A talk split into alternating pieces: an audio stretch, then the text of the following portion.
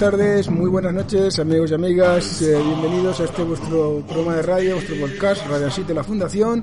Y bueno, estamos en el último día del año y venimos, regresamos después de una larga pausa de varios meses. Y bueno, la verdad es que tampoco, tampoco hemos visto que haya cambiado, por desgracia, la situación más allá de lo que comentábamos o mucho con respecto a lo que comentábamos en el último programa, en ese del segundo confinamiento hacia la ruina final. Y pues eso, ha habido una evolución en el sentido de lo que indicábamos ahí, como pronosticábamos. No es que tengamos ninguna bolita de cristal, como alguno de nosotros nos escribís, sino que simplemente, bueno, al estar al servicio nada más que de nosotros mismos y no haber ningún intermediario entre nosotros y vosotros, sino simplemente, bueno, cada uno pues es eh, fiel a lo que analiza, a lo que observa y así lo os lo comunicamos directamente, sin, como digo, sin ningún sesgo ideológico, sin ninguna agenda oculta y sin servir mercenariamente a, a ningún partido de estos del Estado, ningún partido, a ninguna mafia de estas políticas que ahora mismo están pues haciendo esta gran tragedia en España. Son ellos, son su ineptitud manifiesta y por supuesto la colaboración de sus botontos, los que votan a esta gentuza, los que son los responsables de lo que está pasando en España. Y por supuesto con estas élites, por llamarlas de alguna manera, mmm, adictas a la corrupción y adictas al, al engaño, pues es fácil predecir lo que va a pasar con un país cuando entra en una crisis mm, incluso de poca envergadura, ya no digamos una pandemia o plandemia, como le llaman por ahí.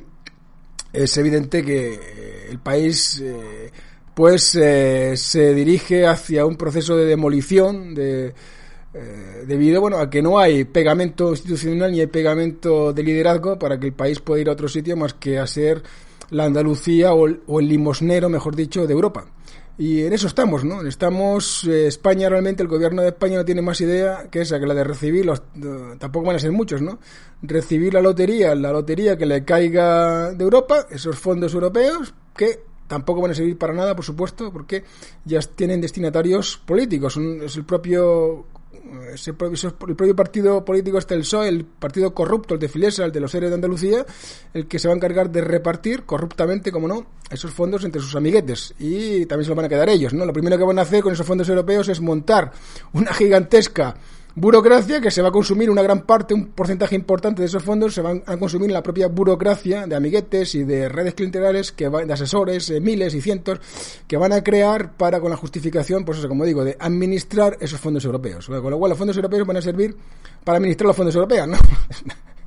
y lo que quede de, por ahí, pues va a ir a las grandes empresas arruinadas, porque claro, una empresa tecnológica de verdad que funcione no necesita subvenciones, escapa de las subvenciones, ¿no? Porque mmm, le, estorban, porque una subvención es firmar con el Estado, firmar una serie de condiciones que una empresa de éxito realmente no le interesa, es una armadura que no le interesa tener. Ahora bien, si es una empresa arruinada que vive de las subvenciones y de las corrupciones de las contratas del Estado, pues obviamente esto le viene como un maná caído del cielo. Estamos hablando, como no, de compañías que deberían estar, que deberían estar ya hace tiempo fuera de servicio y que cada vez tragan más, como son Telefónico, al Banco Santander, principalmente Timofónica, ¿no? Es una compañía que, si está ahí, no es por el mercado, una compañía desastrosa, ¿no? Con unos números desastrosos, con una directiva chupona, que lo único que hace es subirse los sueldos, a pesar de su rendimiento tercermundista, y que ha sido rescatada una y otra vez de manera indirecta por el Banco Central Europeo, y ahora lo va a ser además por los fondos europeos. O sea, tenemos, cargamos unas empresas totalmente anquilosadas, unas empresas que deberían de haber desaparecido hace tiempo, con unos directivos corruptos y unas y además que corrompen el país, que impiden que las empresas que de verdad valen no sobresalgan porque estas eh, empresas eh, de empresarios, ¿no?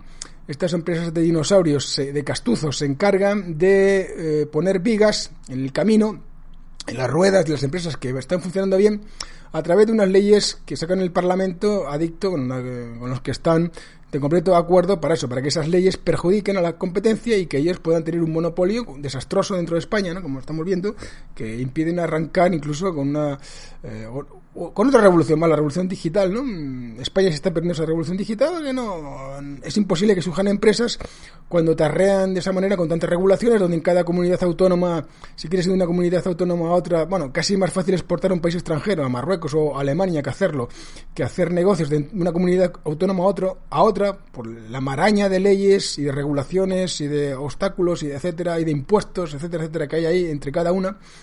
Y bueno, eso, eso es al final lo importante, ¿no? No los fondos europeos ni las subvenciones, sino que estos tíos se vayan a tomar por culo, me refiero a los políticos que se quiten de en medio y que dejen que la gente se mueva, que haga negocios. Al fin y al cabo, el mercado no es más que eso, un compra y venta voluntario entre gente que se tiene que mover, que tiene que aportar algo a la sociedad para recoger algo y el vago y el parásito, pues no, en este sistema no deberían pintar nada, no deberían ser una minoría marginada, ahí no, y lo que tenemos actualmente en España, pues es, todo lo contrario.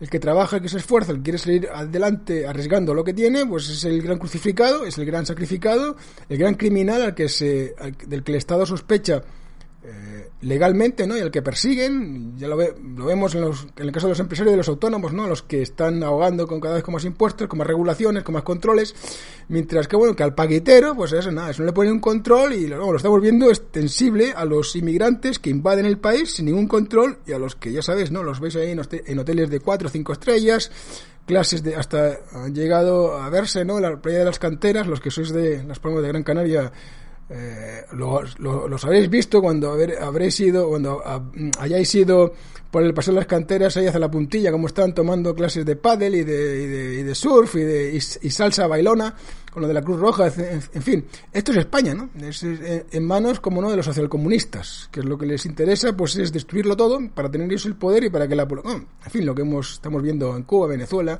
en todos estos países donde se han aplicado el modelo de los que estos tíos que están en el poder han sido colaboradores, ¿no? Porque los podemitas, el sistema que se creó en Venezuela, desde la constitución hasta la manera de manejar la economía, todo eso asesorado por gente podemita, desde, bueno, Rejón, ya sabéis, Rejón, Monedero, Pablo Iglesias, toda esta gente estuvieron, tenían su despacho al lado del de Hugo Chávez, o sea que esto, y esto es realmente lo que quieren aplicar en España, ¿no? Por tanto, ya sabéis, ¿no? Todo el que quiera crear riqueza, todo el que se mueva trabajador eh, y que quiera depender solamente de sus méritos, pues es el gran enemigo y el parásito, el vaguito, el que no nada, el que no se mueva, el que se ponga a recibir paquitas del Estado, pues va a tener una vida, una vida mucho más tranquila, o el que sea funcionario va a tener una vida mucho más tranquila porque está sirviendo a los intereses de la dictadura social comunista que se ha impuesto en España. Esta es la realidad de lo que está pasando actualmente. Como veis, no nos ocultamos ni edulcoramos el mensaje, sino lo contamos tal cual como lo vemos. Por otra parte, cosas que no vemos, pero que están ocurriendo, como lo que está pasando, eh, lo que acabo de decir ahora de Canarias. ¿Qué está pasando en Canarias? Bueno, lo que está pasando en Canarias es algo que ya viene ocurriendo, es una evolución ¿no? de lo que se llama el Gran Marruecos, las apetencias eh, territoriales, de reclamaciones y de extensión del Gran Marruecos, que, bueno, que cuya diplomacia, pues hay que decir, la diplomacia marroquí es mucho mejor y de hecho le han metido varios goles ya. Si esto fuera un partido, España estaría perdiendo por goleada el Ministerio de Exteriores de España ante la diplomacia exterior, la diplomacia marroquí, ¿no?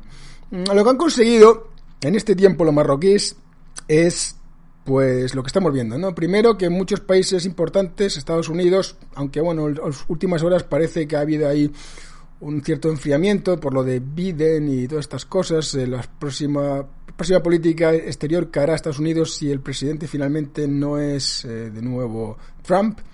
Pero bueno, en fin, lo que es oficial es que es esto, ¿no? el Sáhara, pues eh, ha recibido Marruecos su diplomacia a su buen trabajo un espaldarazo, un apoyo muy importante al reconocerle a Estados Unidos, pues eso, que el Sáhara es marroquí y al mismo tiempo no solamente Estados Unidos, sino eh, también pues Francia e Inglaterra, nada más y nada menos, Francia e Inglaterra. Eh, a cambio de todo esto, bueno, eh, ha reconocido, eh, Marruecos ha reconocido a Israel, ¿no? Como Estado. esto abre, bueno, esto es el resultado, no es algo, vamos a decir, accidental de última hora, ¿no? Sino es el resultado, pues, de una labor de diplomacia, mientras que la española estaba dormida en los laureles, esperando, no se sabe muy, bueno, haciendo publicidad para Sanchinflas y no preocupándose por la política exterior del país. En la política exterior no hay amigos ni hay enemigos. Prácticamente, bueno, se podría decir, eh, haciendo, para, parafraseando mm, a Clausewitz o incluso al mismo Bismarck, que en la política exterior solo hay enemigos, ¿no? Es decir, el que hoy es tu amigo, mañana puede ser tu, tu enemigo, porque los intereses cambian y la política exterior, por mucha ONU y mucho derecho internacional que hayan por ahí, esos son esos, esos eh, letras sobre un papel, el que se impone en la política internacional es el que tiene el colmillo más largo. O sea, el que tiene el mejor armamento, el que tiene el colmillo y, la y una agresividad, eh, pues en cierta manera, mm, es, ese armamento, por supuesto, es lo que viene detrás y por delante una diplomacia muy agresiva. Esos son los países que se comen la tostada en el ámbito internacional. Y entonces, claro, vemos al lado de estos, eh, estos lobos, de estas diplomacias que actúan como lobos, pues vemos una diplomacia de palomitas, ¿no? Como la, eh, con la socialcomunista que tenemos en España, que van por el mundo, en fin, con una imagen zapateriana del, del, tema, ¿no? Entonces, claro, se los planean, se los, se los meriendan como nada. Y bueno, y eso es lo que estamos viendo con Marruecos ya desde hace mucho tiempo. Lo que ha pasado ahora es simplemente la culminación de un proceso que, como decimos, empezó hace ya mucho tiempo, ¿no? Y que el año pasado, bueno, hace un par de años, culminó con una declaración unilateral del Parlamento marroquí sacando una ley ¿no? por la cual ampliaba, como digo, unilateralmente sus aguas territoriales hasta abarcar las gran parte de lo que antes eran aguas canarias, aguas españolas. Hasta tal punto esto es así que yo he hablado con con con tripulación, bueno, de, de barcos pesqueros que están por la zona, por el banco eh, canario sahariano, el banco pesquero canario sahariano, y que me decían para su sorpresa que hasta hace dos años, cuando pasaban por esas aguas, el, sus, los GPS de sus barcos, eh, bueno, te, le decía ¿no? que esas eran aguas españolas, las aguas, esas aguas que había entre Canarias y el Sáhara, ¿no? Esa, una gran parte de eso era aguas españolas. Y que para su sorpresa, como digo, este año, después de, la, de que Marruecos declarase unilateralmente esas aguas como suyas, pues el, el GPS, el GPS ya las declara como marroquíes, o sea, ya las reconoce como de Marruecos, ¿no? Esto os lo digo porque el gobierno español dice todo lo contrario, ¿no? Dice que no, que esas aguas eh, siguen siendo españolas, que eso es una cosa unilateral de Marruecos, que nadie se la ha reconocido. Bueno, pues es mentira, ¿no? Los organismos internacionales sí que han reconocido la extensionalidad de esas aguas. Una cosa que en los medios de incomunicación españoles no se dice, pero que ya es un hecho, ¿verdad? Eh, ¿Cuál es el objetivo finalmente eh, de esa extensión territorial de las aguas de Marruecos?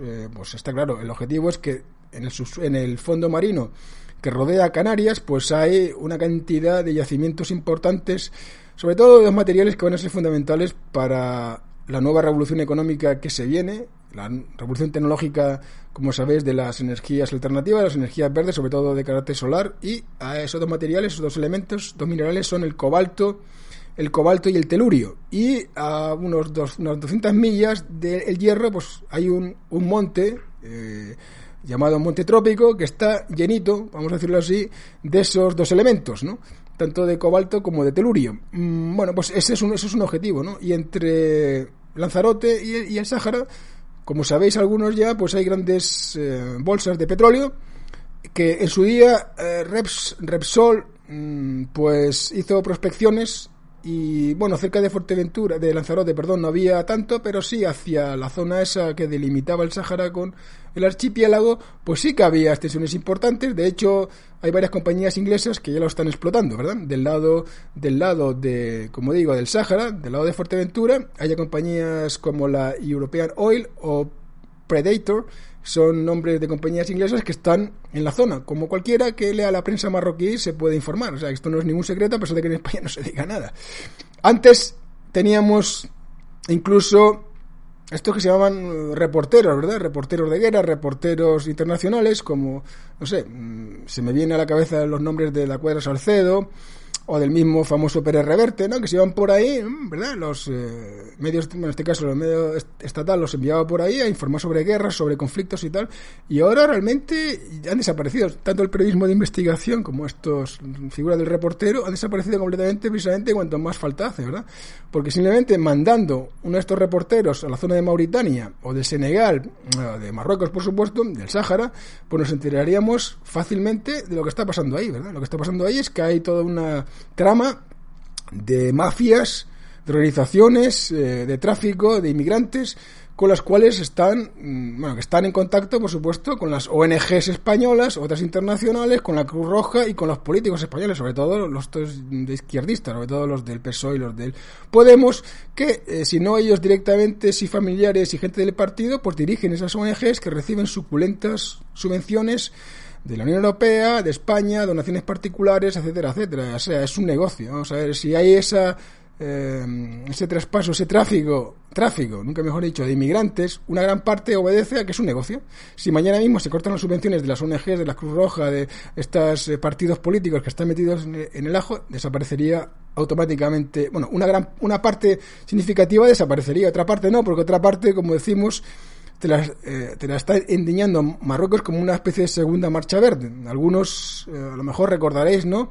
la marcha verde con la cual el padre del actual Mohamed VI, el rey Hassan II, se conquistó el Sáhara prácticamente, ¿no? mandando supuestamente una, eh, miles de personas civiles, cosa que era mentira, porque entre, los civiles había muchos militares disfrazados de civiles, como se veía por las botas y la indumentaria que tenían por debajo de las chilabas, ¿no?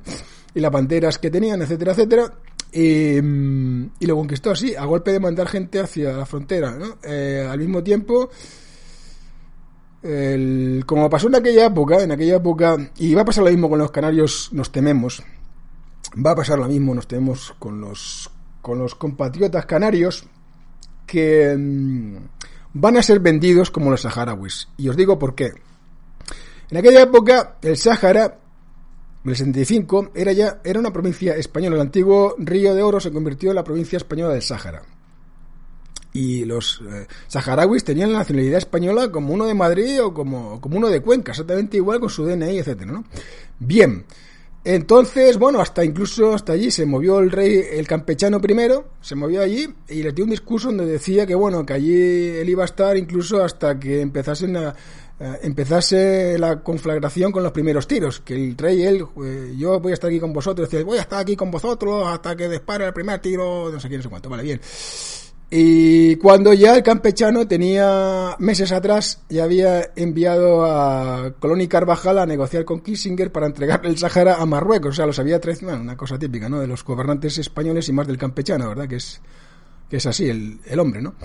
Eh, los había traicionado porque ya había acordado, como digo, entregarle el Sahara a Marruecos y eso lo, lo sabemos por los Wikileaks, ¿no? Por los Wikileaks sabemos que eso fue así y que probablemente el campechano también recibió una importante suma de dinero del propio Hassan II, así que mataba a dos pájaros de un tiro. Por otra parte, mm, conseguía que Estados Unidos, el Departamento de Exteriores al cargo de Kissinger, reconociese el nuevo régimen monárquico, con él, o sea, lo que se dice, ¿no? De, mm, asegurarse su corona, y al mismo tiempo recibía unas comisioncitas, a las que tan aficionado es el hombre este, de los propios, del propio rey marroquí. Y así fue, ¿no? Los dejaron tirados allí dejaron tirados a ciudadanos españoles, los dejaron, los dejaron, los dejaron tirados allí a la intemperie pues de la ocupación marroquí sin ningún tipo de defensa y sin garantizar ni siquiera la seguridad física de estos compatriotas saharauis, ¿no? Hasta el día de hoy, prácticamente que se han quitado el muerto de encima, ¿no? Eh, y siempre se ha usado bastardamente eh, por los partidos políticos como mercancía de cambio, o sea, lo que, pero para nada nunca asegurándose asegurándose o, mm, del mm, o por el beneficio no de la pobre gente que se quedó allí abandonada con una España que los dejó tirados y apuñalados por detrás en la espalda. Bien, esto es lo que ha pasado ¿no? con los con los saharauis. Ahora modernamente para terminar de, de cagarla, vamos a decirlo así, unas horas después, ahora me estoy refiriendo ya al año 2020, unas horas después de haberle declarado al Frente Polisario que eh, es de ideología comunista, o por lo menos así fue como empezó, ¿no? Apoyado en su día por la Unión Soviética y por Argelia, ahora por la Rusia de Putin y también por Argelia, y conserva buena parte de esa, de esa especie de ideología comunista. Por eso es por lo que Pablo Iglesias salió dos horas, como digo, dos horas después del Frente Polisario de declarar la guerra a Marruecos, salió Pablo Iglesias no defendiendo al pueblo saharaui, sino aliándose con el Frente Polisario, que es comunista como él, por supuesto, ¿no? Entre, entre pillos anda el juego y con Argelia detrás, ¿no? Inmediatamente, claro, eso provocó, como ya sabéis, eh, el, que Marruecos suspendiera la cumbre que tenía con España en Rabat, porque al mismo tiempo estaba ya haciendo un trato, ya desde hace algún tiempo, con Estados Unidos y con Israel, para que le reconociesen el Sáhara y quitarse a España de encima. Y claro, y Pablo Iglesias, pues bueno, les dio la, excusa perfecta para hacerlo. Así de imbéciles, políticos, tenemos en el poder que en vez de preocuparse por los españoles, por su país, lo que hacen, lo que hacen es, pues eso, abrir la bocaza para cagarla y fastidiar no solamente a los españoles, sino también a los, a los saharauis. Pero bueno, en esto, en esto estamos, ¿no? Y por eso digo que a los canarios les puede pasar algo parecido a lo que les pasó a los, a los saharauis, y de, eso, de hecho es lo que estamos viendo, ¿no?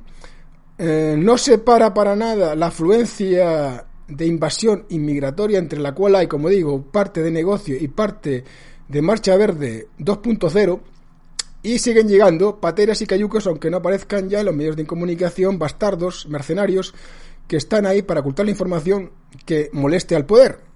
Y en este sentido es lo que estamos viendo en Canarias. Siguen llegando cayuqueras, siguen llegando pateras, siguen llegando 400, 500, que se sepa. Lo que no se sabe probablemente estemos hablando de cifras del triple o del cuádruple, lo digo porque la gente en Canarias está acostumbrada ya a ver grupos numerosos de negritos y de moronegros, como se llaman, eh, vagando por la, por la ciudad, sin control, sin seguridad, gente incluso armada. En fin, esto es lo que está sucediendo en Canarias, ¿no? Una segunda marcha verde, gente, eh, muchos de ellos, algunos son simplemente inmigrantes, como digo, producto del negocio este de carnicería, de, carne, ¿no? De, cárnicas, ¿verdad? De, body shopping, con. Y otra parte, pues claramente, gente que se ve que tiene preparación militar y que son marroquíes, ¿no? Como así, vamos, una cosa muy parecida a lo que ocurrió en la primera marcha verde con la cual Marruecos ocupó, como digo, el Sáhara. Y esto es lo que estamos viendo actualmente en las Islas Canarias. Una ocupación lenta, bueno, una ocupación cada vez más rápida, ¿no? Sin que el Estado, el gobierno español, haga absolutamente nada más que ir allí el Marlasca o el otro o el Ábalos con la familia de vacaciones, hacer el paripé, regresarse a Madrid y bueno, ¿y qué? Pues no ha hecho nada, salvo pasarse unas buenas vacaciones en Canarias, absolutamente nada, ¿no? Y el Marlasca exactamente igual, va por allí, ni siquiera sabe, sabe eh, pronunciar Arguineguín, se le, se le traba la lengua, no sabe cómo tal, y, otra vez hace el paripé, un par de cosas y tal, y lo que tienes allí pues son, no sé, intenta mandar de contrabando unos cuantos cientos de inmigrantes a la península, lo cogen al tío porque es un torpe y es un inútil, y bueno, y, desaparece el hombre, ¿no? Y el problema sigue estando en Canarias, donde la, afluencia de inmigrantes sigue siendo pues igual o cada vez mayor, Ante esto, pues no piensan hacer nada. Probablemente, probablemente esté impactando con Marruecos por debajo, pues alguna entrega, ¿no? Entrega de alguna isla, puede ser Fuerteventura, o de Lanzarote porque están próximas a lo porque interesa no interesa en esa zona interesa le interesa a Norteamérica a Estados Unidos cuyo aliado ahora no nos olvidemos ha dejado de ser España porque Estados Unidos no se fía de un país cuyo gobierno está compuesto por comunistas y matones o sea, matones literalmente no porque eh, la gente con la que se ha aliado Sanchinflas es gente que está acostumbrada a matar personas, a matar niños, a matar mujeres embarazadas, como ya sabéis, cientos, miles a lo largo de su carrera, ninguno, eh, bueno, creo que uno lo condenó, ¿no? Pero la dirección de Bildu, eh, al contrario, no ha condenado nada de eso, sino que al contrario se reafirma en que la violencia es una estrategia, una estrategia justificada, ¿no? Cuando lo que se trata es de conseguir la República Independiente Vasca. Eso es lo que ha dicho Otegui, ¿verdad? Ellos no condenan nada y no se arrepienten, sino que simplemente a lo mejor pueden lamentar, pero ¿qué coño? Lamentar nada. Esto, esto es gente, gente muy peligrosa que ha participado, pues ya sabéis, ha, apoyado a terroristas, cuando no ellos mismos terroristas, que han matado gente y que no se detienen ante nada. Y Sanchiflas nos tememos que es un rehén de estos tíos, porque Sanchiflas nos recuerda, nos recuerda, bueno, a vosotros recordaréis películas, a lo mejor La jungla de cristal 1, ¿no? Donde aparece ese chuletas ejecutivo que nos recuerda mucho a Sanchiflas, ¿verdad? que eh, se aviene a negociar con los terroristas que han ocupado el edificio de la jungla de cristal, ¿verdad? Del japonés ese. Entonces el tío, pues se cree que les puede tomar el pelo, ¿verdad? Se pone allí a negociar y tal, y cuando los em, terroristas descubren que va de farol, ya sabes lo que le hacen, le pegan un tiro, ¿verdad? Cualquier día de estos nos vamos a encontrar con que el, falcón de Sanchinflas sufre un percance en alguno de sus motores y Sanchinflas desaparece, ¿verdad? Desaparece así, bueno, en fin, muy convenientemente, muy oportunamente, justamente cuando ya les haya dado a estos tíos, a estos matones, todo lo que les están pidiendo, y concretamente a Pablo Iglesias el control del Estado, que es lo que están buscando, controlar el Estado. Y de hecho, hacia eso van, ¿no? Han aprovechado la pandemia, esto, esto sí que ha sido una pandemia, para mmm, colar decretazos que de otra forma les habría sido mucho más complicado. Han colado decretazos con el Parlamento CAO, han aprovechado y han puesto la metralleta de los decretos y claro, ya han ido desmontando sin que, nos, bueno, sin que la gente se dé cuenta y también sin que haya una prensa en España que informe ni siquiera de lo que están haciendo. Ya veréis, ya veis cómo estamos, ¿no? Y han ido desmontando lo que es el Estado. Ahora, últimamente, ya sabéis lo que quieren hacer, ¿no? Por una parte, tomar la, la judicatura a bayoneta ilegal o legal, bueno, sí, mediante una votación mm, una votación en el minoritaria, vamos a decir una, una mayoría irrelativa en el Parlamento, ¿no? Para poner jueces nombrar jueces de Bildu y de los separatistas y de los comunistas, etcétera, vamos, una auténtica un auténtico disparate, una auténtica aberración antidemocrática, pero es lo que quieren hacer. La Unión Europea dice que lo van a parar, sí, pero la Unión Europea por lo de pronto les está financiando todo el chiringuito. Sin la Unión Europea no se podría sostener la destrucción que están haciendo, porque ellos están destruyendo la economía española a cambio de que la Unión Europea les dé supuestamente esos fondos de reconstrucción, unos fondos de reconstrucción para construir algo que están destruyendo, destruyendo ellos, no el virus. El virus no ha destruido nada. Han sido las medidas, mm, por una parte criminales y por otra parte negligentes, que les hemos visto, que les estamos viendo hacer estos tíos, ¿no? Ha sido el país del mundo más desastroso en la gestión desde el principio, cuando ya Italia estaba claro, eh, cuando otros países ya habían cerrado actos multitudinarios, ya habían impuesto uso de mascarillas, estos tíos estaban celebrando 8Ms y estas cosas, ¿no? Y eso está claro que fue lo que extendió el virus hasta, hasta un nivel que al final, bueno, tuvieron que hacer ese candado, ese cerrajón de toda la economía del país, hundiéndola completamente, cosa que no se hizo, cosa que no se tuvo que hacer en ningún otro país. Y eso fue lo que fastidió la economía directamente, lo que la ha hundido. Pero ellos han aprovechado todo esto, como digo, para sacar decretos ley y para ir destruyendo la economía y hacerla dependiente, pues, del Estado, del partido, para que, como exactamente igual, o sea, es el mismo, en esto no son nada originales. Eh, Pablo Iglesias es un émulo barato, eh, una copia barata de Hugo Chávez. O sea, hasta la manera de hablar que tiene el tío cuando, por ejemplo, estaba hablando con el Matías Prats, ¿no? Que lo trataba de tú, de tú, Matías y tal. Es la mismo, el mismo estilo que le veis por YouTube mm, ejecutar a Hugo Chávez cuando hablaba con periodistas, que les llevaba por su nombre de pila, los trataba de tú, así muy paternalistamente. Exactamente igual que hace el Pablo Iglesias, que es un imitador barato del, del Hugo Chávez, ¿no? Y por tanto, eh, en todo lo demás, igual se comporta de la misma manera haciendo pues una estrategia de toma del poder mucho más rápida que la de Hugo Chávez, por supuesto, en cuestión de meses. Ahí está, ahí ha aprendido muy bien la lección y lo primero que, que hicieron, como ya sabéis, fue tomar el CNI, importante, tomar los medios de comunicación, regalos con subvenciones, esperar a que estuviesen bien arruinados para después regalos con subvenciones y que dependiesen todos ellos de los políticos, de él. Políticos están en el poder, de Pablo Iglesias en este caso, que es el que, aunque es vicepresidente segundo, como la Carmen Calvo está más allá que para acá, es una tía que está corrida de la olla, pues hace de, vicepresidente primero, ¿no? Y como a Sanchifras lo ha cogido muy bien, porque si no llega a ser porque fue Pablo Iglesias mm, con una estrategia yo creo que magistral, ¿no? Que se atrajo a los terroristas de Bildo y a los separatistas para apoyar los presupuestos. Eh, ¿eh? Sanchiflas no hubiese tenido aprobados los presupuestos y entonces hubiese desaparecido. O sea que Sanchiflas realmente le está debiendo el cargo a Pablo Iglesias. Por otra parte, como decimos, Sanchiflas es un rehén de una mafia. Porque esta gente, aliarse con el diablo es peligroso, porque una vez que pactas con el diablo no, no puedes deshacer la firma que le has echado al contrato que te ha enseñado el diablo, ¿verdad? Y a este Sanchiflas le ha pasado, nos tenemos algo muy parecido. Él ha firmado, ha adquirido unos pactos con unos tíos que eh, no tienen ningún problema en cargarse a la gente. O sea, vamos, cargarse a la gente es como si uno de vosotros se come un desayuno. ¿no? Es gente acostumbrada, son pistoleros acostumbrados a cargarse niños, a cargarse mujeres, eh, no tienen ningún escrúpulo, vaya. eh, y Sanchiflas no juega en esa liga. Por mucho, por muy de chulo de putas que vaya y por muy sobrado que vaya, no juega en esa liga. Estos tíos son capaces de amenazarlo, pero vamos, y de una manera muy realista y, muy aplastante. Ante lo cual Sanchiflas no puede hacer absolutamente nada. Tiene que cumplir con los compromisos. ¿Cuáles son los compromisos que ha adquirido con esta banda de matones de la que Sanchiflas forma parte? Bueno, pues está claro, ¿no? Yo creo que muchos lo tenéis en la cabeza, ¿verdad? Mm, efectivamente. Celebrar al final, sino antes de esta legislatura, referéndum de independencia tanto en Vasconia como en Cataluña. Eso yo creo que está claro, ¿verdad? Y esos referéndum de independencia, además, tal y como está la cosa de desmadrada, pues van a dar que sí. O sea, Cataluña y el País Vasco mm, van a ser independientes, ¿no? Y van a formar sus propias confederaciones.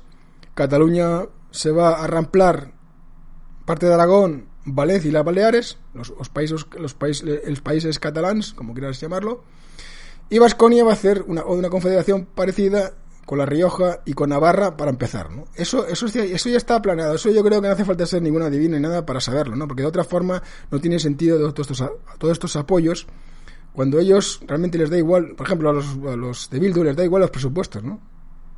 Porque ellos ya, eh, con su foro y con sus historias, les da exactamente igual. La única razón de que unos tíos así que apoyan la independencia del País Vasco y que apoyan la violencia como forma política para lograr objetivos políticos es que esos presupuestos ayuden a destruir España. Eso para empezar, ayuden a destruir España. Y por otra parte, que les hayan prometido pues eh, un, un referéndum de autodeterminación, prácticamente la, independencia del País Vasco y a los catalanes de Cataluña. De otra forma, es inexplicable estos apoyos. Y, y por eso digo que eso es lo más lógico y hacia eso van. Así que lo de Canarias, comprenderéis que es el último problema para Sanchinflas, ¿no? Si mañana mismo se lo, se lo tienen que entregar junto con Ceuta y Melilla a, a Mohamed VI, pues lo entregará. No hará falta ni siquiera que bueno, harán un paripé, ¿verdad? Harán un paripé y tal, recibirán las comisiones que tengan que recibir, como pasó con el campechano, no son ni mejores ni peores que el campechano, son exactamente igual de corruptos, porque el régimen de 78 los iguala a todos, o sea, desde el momento en que tú entras en ese régimen, pues eh, bendecido, eh, en el cual, en el cual régimen el rey, por mucho que digan, es el papa, el papa de este régimen, el que bendice el régimen, el que actúa como aglutinante de la corrupción, es el propio, es la jefatura de Estado. Porque es el que es el que eh, la carta la constitución que no es una constitución sino que es una carta real otorgada viene no tiene sentido sin la monarquía. Si la, si la monarquía desaparece, también desaparece la Constitución del 68, ¿no? Esto, esto, es algo, esto es algo que todo el mundo entiende. O que por lo menos el que se analiza un poco la situación lo entiende perfectamente. Entonces, en este sentido son iguales. Que lo que han hecho con el Sahara lo van a hacer con Canarias y con Ceuta y Melilla, si hace falta, y si se lo ponen a huevo, ¿no? Y Canarias realmente, si fueran, si los políticos canarios no fuesen esta, en fin, este atajo de gandules y de vagos y de mm, sumisos a Madrid a los partidos políticos corruptos de España, pues ya se hubiesen montado su propia plataforma ¿no? para hablar de tú a tú con Alemania y con Inglaterra, que son los dos principales socios y sustentadores de su, de su economía, la economía canaria. Es decir, la economía canaria sin Inglaterra y sin Alemania se viene abajo, igual que la economía de las Islas Baleares, como estamos viendo actualmente. ¿no? ¿Por qué quiero decir esto? Porque si alguien va a defender la integridad de las Islas Canarias, no va a ser España bueno, no España con este gobierno socialcomunista que más bien que un gobierno socialcomunista es un gobierno es una banda de matones, o sea, literalmente una banda de matones porque hay como digo, hay gente cuya profesión es matar, o sea, cuya profesión hasta el momento ha sido asesinar y matar eh, matar eh, gente, matar gente en el País Vasco, ¿no? Y en el resto de España, que tienen experiencia manejando pistolas, que tienen experiencia amenazando y extorsionando. Esa gente ahora mismo está en el gobierno de España, ¿no? Entonces el gobierno de España no va a hacer nada. El gobierno de España, estamos hablando de un Estado fallido. O sea, España es un Estado fallido al tener un gobierno de matones. Los únicos que pueden hacer algo por Canarias, en este caso, salvar la situación, salvar lo que está pasando en Canarias, son los estados, los países, son Inglaterra, por un, por un lado, y, Alemania, que son los que tienen intereses, los que tienen ciudadanos allí, los que tienen intereses hoteleros, turísticos, incluso, como estamos viendo actualmente, pues de, de, minerales en la zona. Canarias está sobre una zona cada vez más codiciada porque esos materiales son básicos para la nueva revolución y además tienen la cuarta parte ¿eh? de las reservas mundiales. De, cosas como el teluria, ¿no? Entonces, eh, de repente, Canarias está en una zona muy golosa, ¿no? Y, y geoestratégicamente muy importante tanto para Norteamérica, que está siendo acorralada por el avance chino en África, como para Inglaterra y como Francia, que tienen intereses ya en la zona con sus industrias y con su turismo y con sus historias. Y Alemania, por supuesto, por el tema turístico, por el tema de servicios.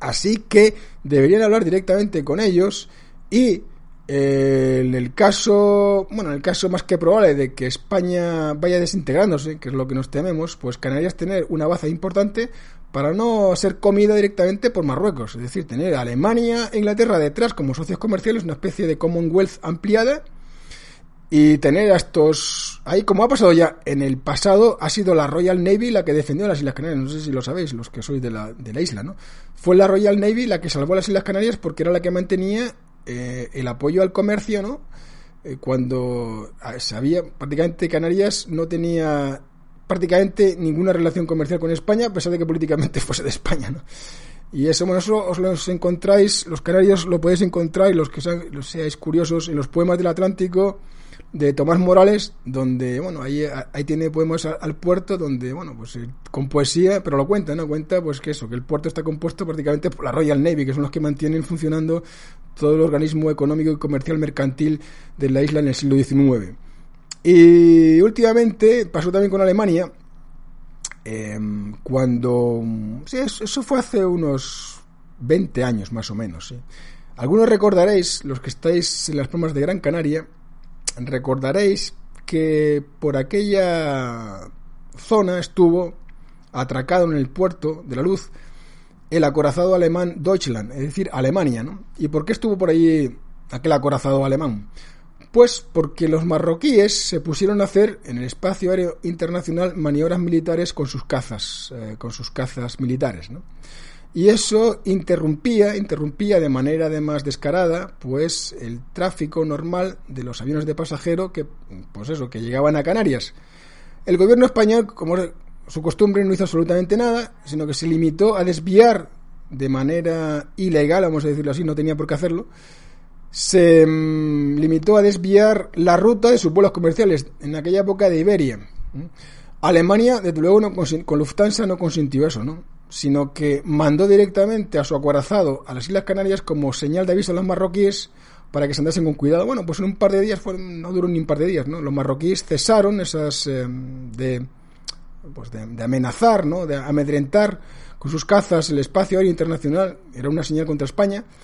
Y como digo, volvió a la normalidad, la cosa volvió a la normalidad. O sea, que los, alemanes y los ingleses tienen mucha experiencia de lo que es el vecino marroquí y los canarios estarían mucho más seguros actualmente debido a este hundimiento de la, a la desintegración que estamos contemplando de España estarían mucho más seguro, mucho más seguros entrando a formar parte de una Commonwealth ampliada con Inglaterra y con Alemania ejerciendo casi de protectores, ¿no? Porque nos tememos, como os estoy diciendo, que España, eh, tal y como está sucediendo las cosas, como están ocurriendo las cosas, como tal país va a dejar de existir, ¿no? O sea, el plan como ya os hemos comentado en otros, en otros programas de Radio City, el plan es simplemente, pues eso, formar confederaciones distintas, ¿no? Esto ya está bastante avanzado, como en el caso del País Vasco y de Cataluña, como hemos eh, visto. Y en el caso del resto de las comunidades, lo que son comunidades autónomas, pues bueno, estamos viendo detalles, como el caso de Portugal, que ha renunciado, le ha dicho a Sanchiflas que el ministro de Comunicaciones, de Transportes portugués, le ha dicho con claridad que no, que ellos renuncian, renuncian al proyecto del AVE de Lisboa-Madrid para decantarse por el de Porto Vigo. Les interesa más el de Porto Vigo y las razones que han aducido es porque esa zona económicamente es mucho más interesante para Portugal, hay mucho más empresas, hay mucha más concentración de población y mucha más concentración empresarial. Y por otra parte porque con los gallegos, y esto cito literalmente, tenemos más afinidad cultural e idiomática que con el resto de los españoles.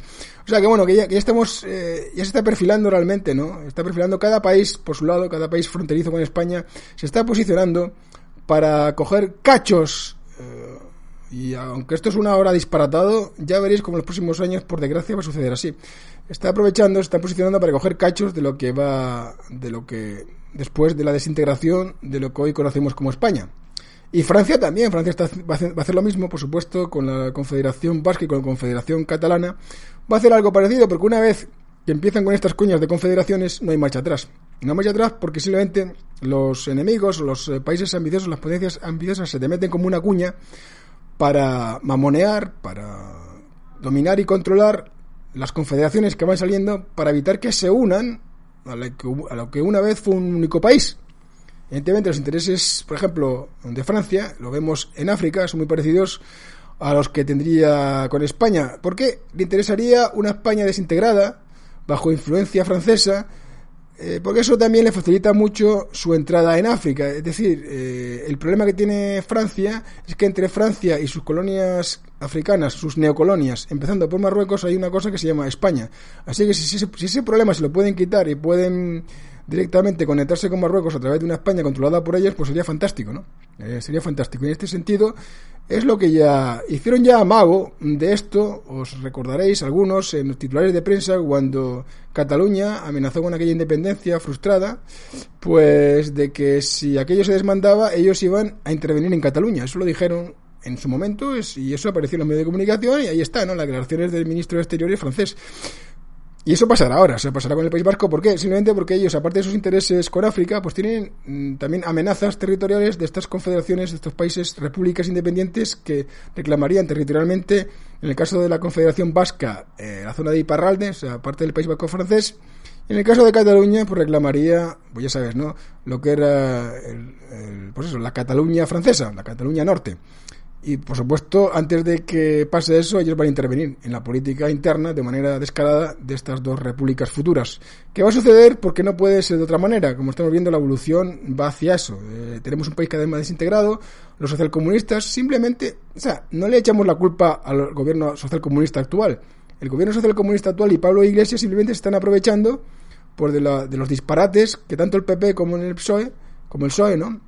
Han hecho durante estos últimos 30 40 años. Es decir, han ido desmontando todo el tinglado constitucional, el poco que había, ¿no? que tampoco es que eh, fuese mucho. De hecho, la constitución española es bastante chapucera, en el sentido de que no establece separación clara de los poderes y no da un voto de control a los votantes, de representatividad, queremos decir, o sea, los votantes no están representados, sino que están representados partidos, la separación de poderes no es tal porque no son independientes en origen, sino que los poderes al final todos, de una u otra manera, van, han ido cada vez más parando al poder del Ejecutivo. Es el Ejecutivo realmente al final, ahora mismo, el que va a ir nombrando hasta los jueces, ¿no?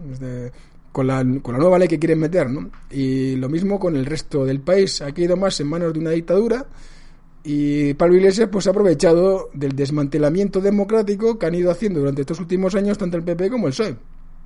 Mm, entonces, claro, se dan cuenta, además, estamos hablando de gente en cuyo manual revolucionario comunista, pues tienen el manual perfectamente, el manual de instrucciones para saber lo que tienen que hacer en situaciones de crisis y de estado fallido como en el que se encuentra actualmente España. O sea, es una cosa que ellos saben y que, eh, así como, por ejemplo, un Sanchinflas, un, un político mediocre típico del régimen 78, simplemente se contenta con chupar, ¿no? Es decir, yo corrompo aquí, disfruto del poder y cuando me vaya tengo una pensioncita, tengo unos cargos ahí, coloco a los míos en las em, em, empresas empresarias del país, los coloco en esto, las puertas giratorias y todo esto, ¿no? Esto hasta ahora había sido el horizonte, ¿no? del político corrupto español mediocre, que es ese, que es medrar con la política y al margen, por supuesto, de la, de la ciudadanía y a, los que los han votado, a los botontos que les llamamos, pues mentirles, engañarles y embaucarles. Esto ha sido hasta ahora el carrerón que se tenían planteado los políticos. Eh, pero Pablo Iglesias no pertenece a ese grupo. Pablo Iglesias es un revolucionario que quiere,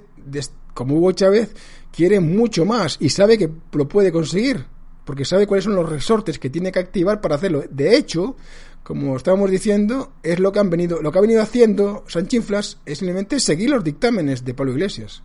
Que sé que le está dictando el ritmo con el que tiene que, oye, tú me das el CNI, oye, los medios de comunicación, oye, ahora de los jueces, oye, ahora lo, de los militares, lo de los militares tiene tela, ¿eh? Lo de los militares, lo que ha pasado con los militares, esto de los que un, se coló un chat donde un, un jubilado, un abuelo cebolletas militar retirado decía que había que fusilar a 26 millones de españoles y no sé qué.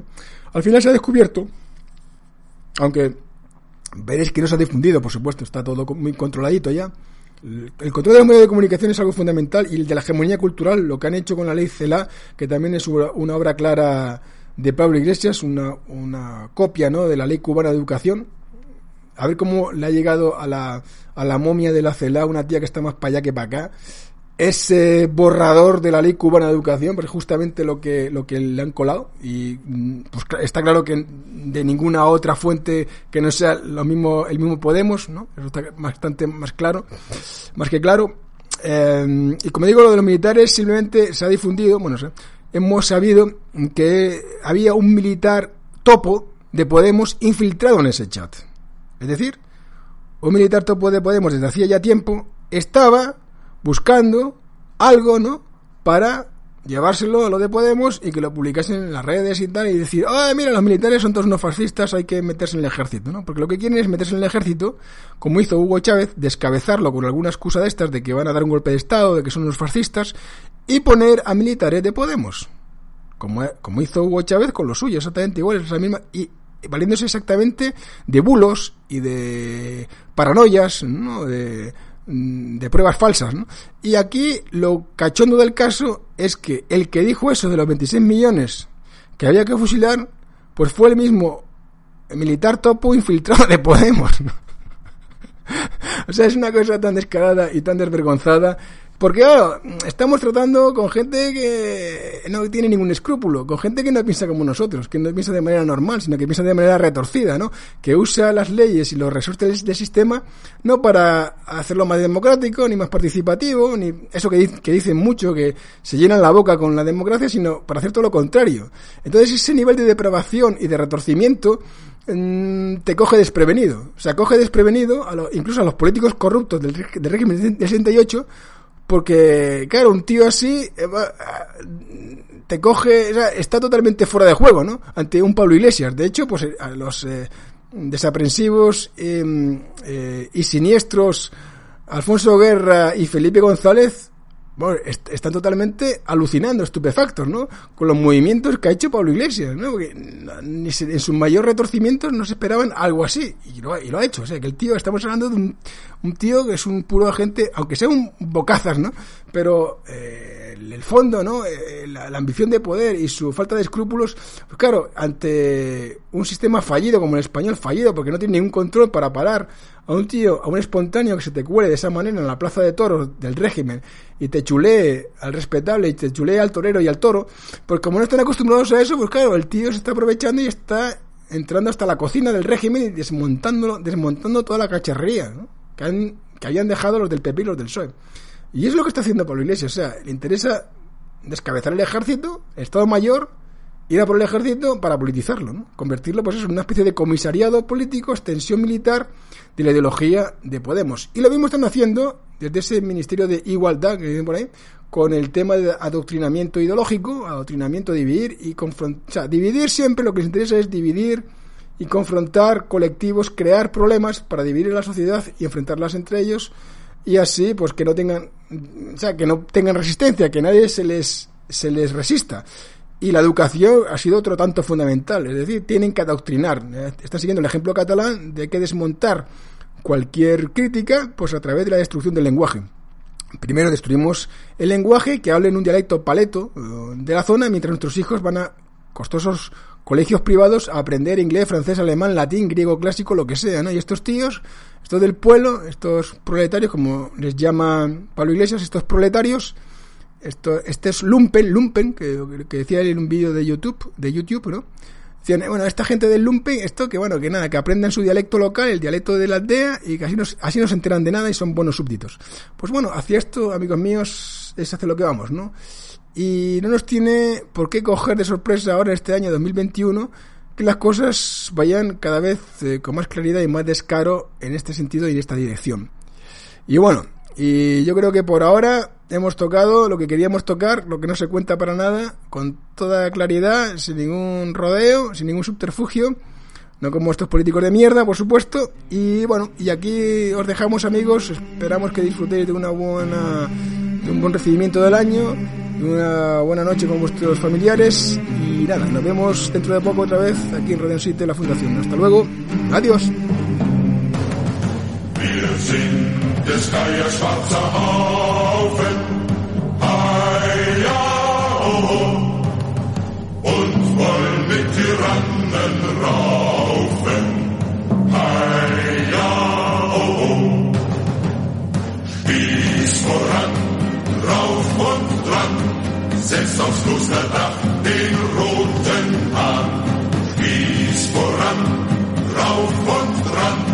setzt aufs Klosterdach den roten an.